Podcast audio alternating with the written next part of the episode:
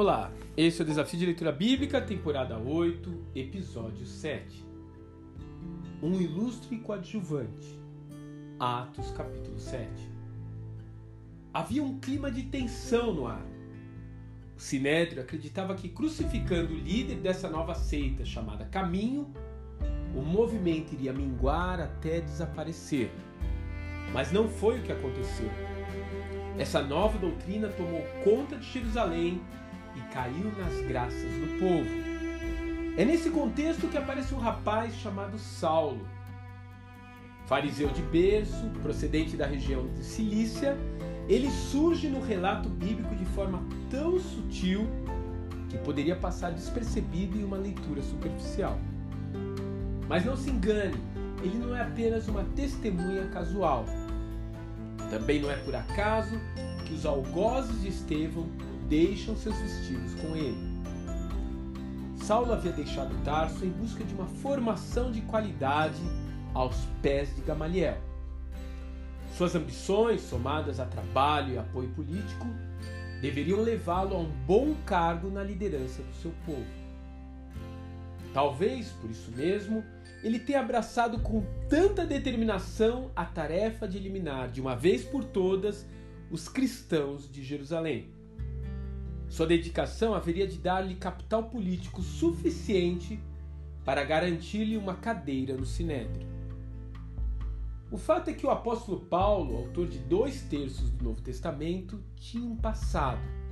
Ele tinha essa consciência ao ponto de mais tarde referir-se a si mesmo como o principal dos pecadores.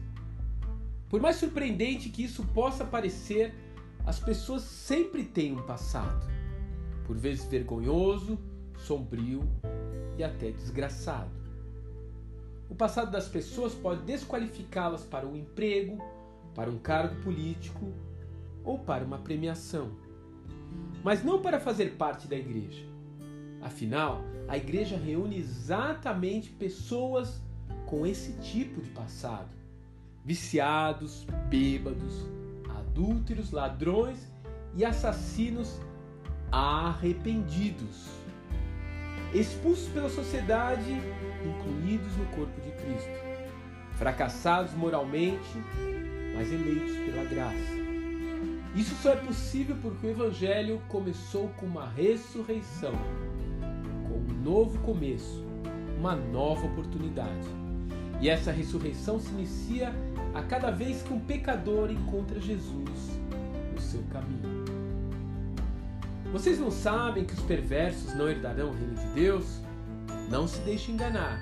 Nem imorais, nem adúlteros, nem idólatras, nem homossexuais, passivos ou ativos, nem ladrões, nem avarentos, nem alcoólatras, nem caluniadores, nem trapaceiros herdarão o reino de Deus.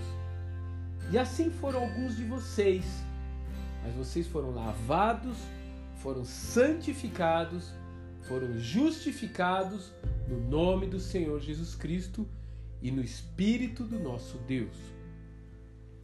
1 Coríntios, capítulo 6, versos de 9 a 11. Que Deus te abençoe e até amanhã.